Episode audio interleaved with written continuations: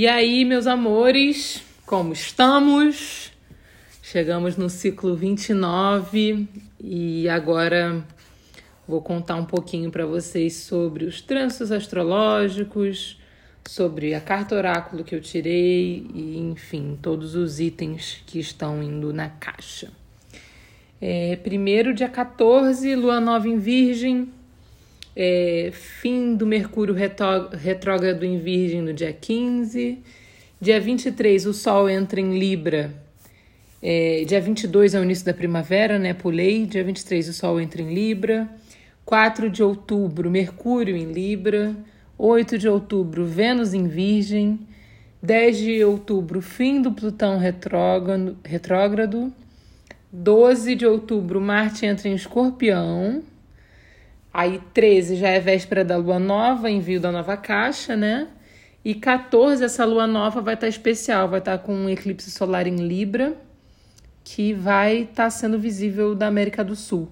No Brasil, principalmente quem mora em Natal, no Rio Grande do Norte ou em João Pessoa, na Paraíba, vão conseguir ver melhor ainda, mas pelo que estão dizendo, o Brasil todo vai conseguir ver. Ou seja, um ciclo aí de alívios, né? Fim de Mercúrio retrógrado, é, fim de Plutão retrógrado, é, início da primavera. Eu acho que sempre quando vem a primavera a coisa fica um pouco mais leve, mal posso esperar. é, nesse ciclo, a carta que eu tirei foi do oráculo das, dos animais sul-americanos e a que saiu foi a abelha Vou ler para vocês aqui. A flor se abriu tão bela, e quando a abelha, a abelha veio, atraída por suas cores, ela lhe disse: Seja bem-vinda, eu te darei o que fiz de melhor, o néctar. Trabalharás incansavelmente nele, e, da tua forma, também honrarás o outro, oferecendo o que produziste. As abelhas fizeram assim o mel, e quando o homem se aproximou da colmeia, uma delas alertou. Eu sou aquela que pode te enfiar o ferrão e te trazer grande dor, mas também posso te oferecer o que te adoçará o coração. Vem, mas vem com cuidado, e toma deste mel que te dá vida. A abelha pode, pode picar trazendo muita dor, mas pode realizar o seu trabalho. E também é capaz de oferecer algo tão precioso, o mel, que está associado ao êxtase da vida.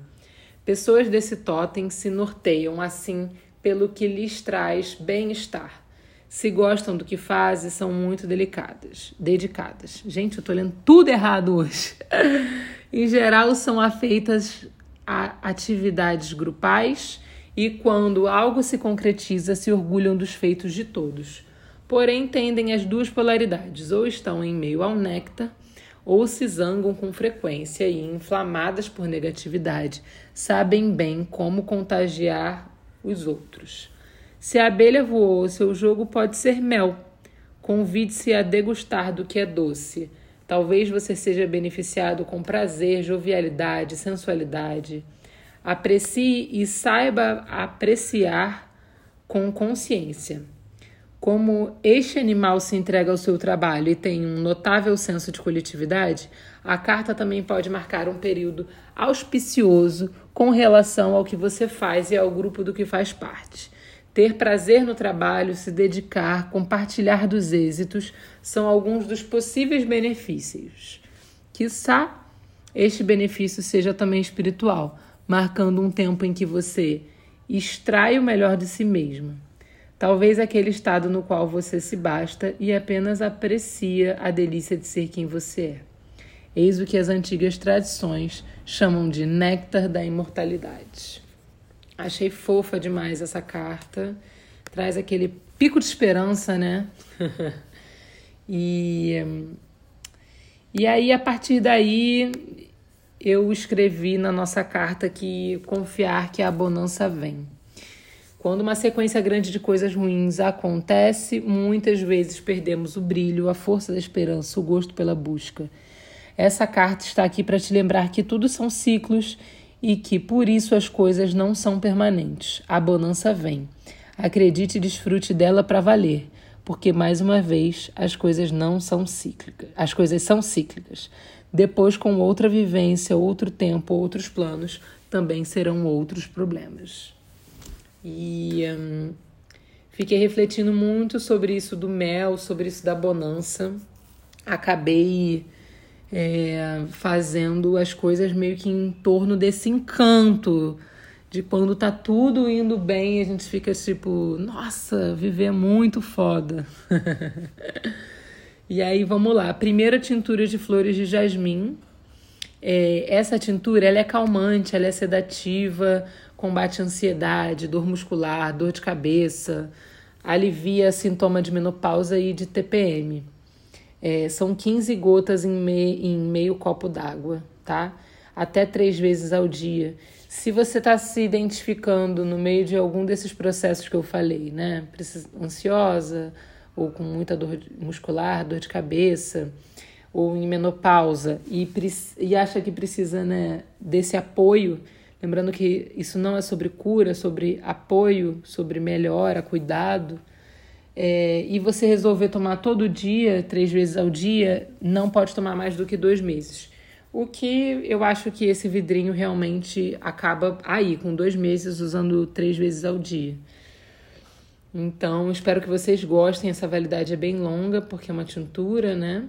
Então, espero que gostem. A segunda coisa encantada que eu já mandei e todo mundo ama, eu amo demais, a minha acabou, resolvi fazer mais, é a água de Florida.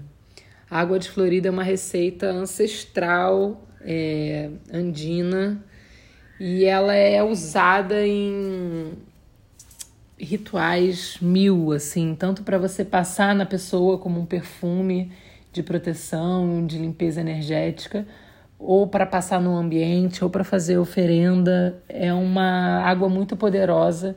Tem muitos óleos essenciais aí, muitas plantas incríveis, né? É, tem rosa, tem canela, tem cravo, louro, é, lavanda, alecrim, laranja, é, bergamota, almesca. É infinito, assim, a quantidade de, de coisas que a gente coloca dentro da água de Florida para ela absorver né, as propriedades medicinais e os aromas. E aí é isso, borrifem na casa, borrifem em vocês, borrifem nas coisas. Só não borrifem em coisas que têm verniz, porque como a base é de álcool, ela retira. É... Incenso bola. Esse incenso eu já estou testando ele tem uns dois meses, agora eu acho que ficou perfeito. É uma bola de olíbano e laranja vocês vão acender essa bola mirando o fogo em algum, algum pedacinho que tem que não seja tão lisinho, assim, que tenha um buraquinho, uma rachadurinha, qualquer coisa assim. A partir do momento que o fogo pegar ali, né, e apagar e virar brasa, vocês vão botar essa bolinha num negócio de cerâmica ou de metal e vão esquecer ela, porque ela vai queimar até o fim sozinha, tá bom? É uma é um incenso de uma vez só, não dá para ficar apagando e acendendo. Espero que vocês gostem também. É novidade, novidade na casa. Vamos lá, o quarto item, sachê perfumado. Eu não sei porque eu nunca fiz sachê, porque eu simplesmente amo botar isso em gaveta, amo colocar dentro do armário, aquela sensação de abrir um negócio e vir aquele cheirinho que, nossa, você identifica como seu cheirinho, sabe? E hum, eu adoro também botar na minha mala de viagem, assim. Eu acho que já que a roupa vai ficar muito amassada, que pelo menos ela fique cheirosa. eu fiz esse sachêzinho com mirra, alecrim, é, painço, sálvia e hum, lavanda. Lavanda inglesa, para ser mais específica. Espero que vocês gostem, tá? Feito com amor demais. Hum, sexto item, nosso banho de sempre. Esse banho de manjericão, capim e lavanda é um banho de renovação, de frescor, de energia, de estímulo. É, jogar do da cabeça para baixo, pode incluir a cabeça, né? E não esquentar ele, não ferver ele. No máximo esquentar uma outra água e juntar ele na, na água, se você quiser tomar quente. Eu, sinceramente, não tomo mais os banhos quentes, assim, eu tenho tomado eles na temperatura ambiente mesmo. é, principalmente né, nesse Rio de Janeiro quente demais.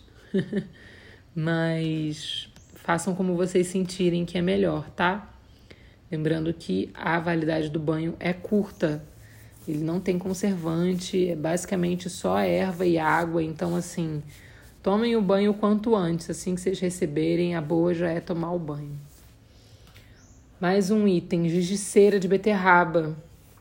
Espero que gostem. Há muito tempo que eu não mando alguma coisa para criatividade, né, para expressão artística no geral. Fiz é, duas cores de, de giz de beterraba e estou enviando aí para vocês com carinho também.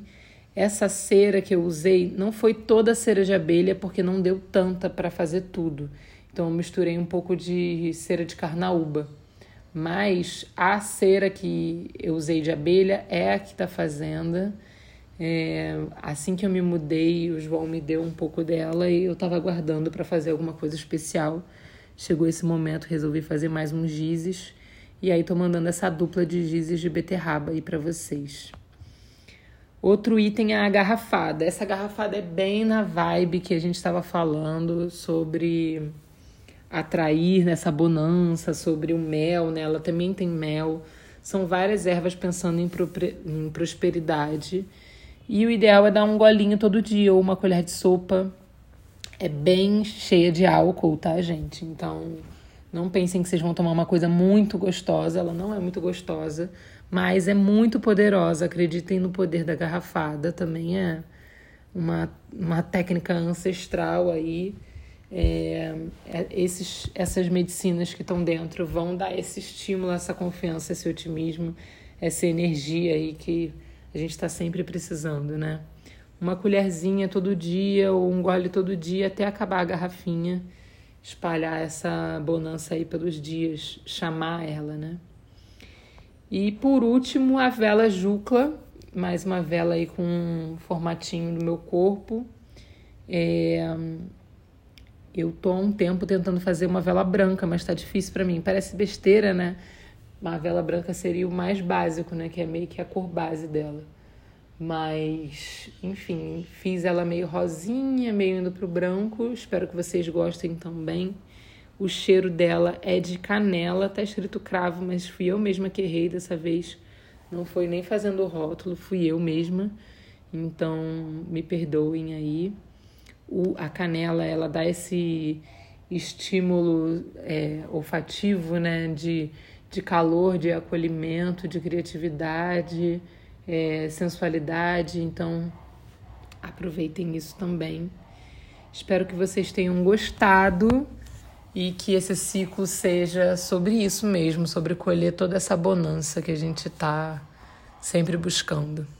Um beijo enorme a todos. Até a próxima.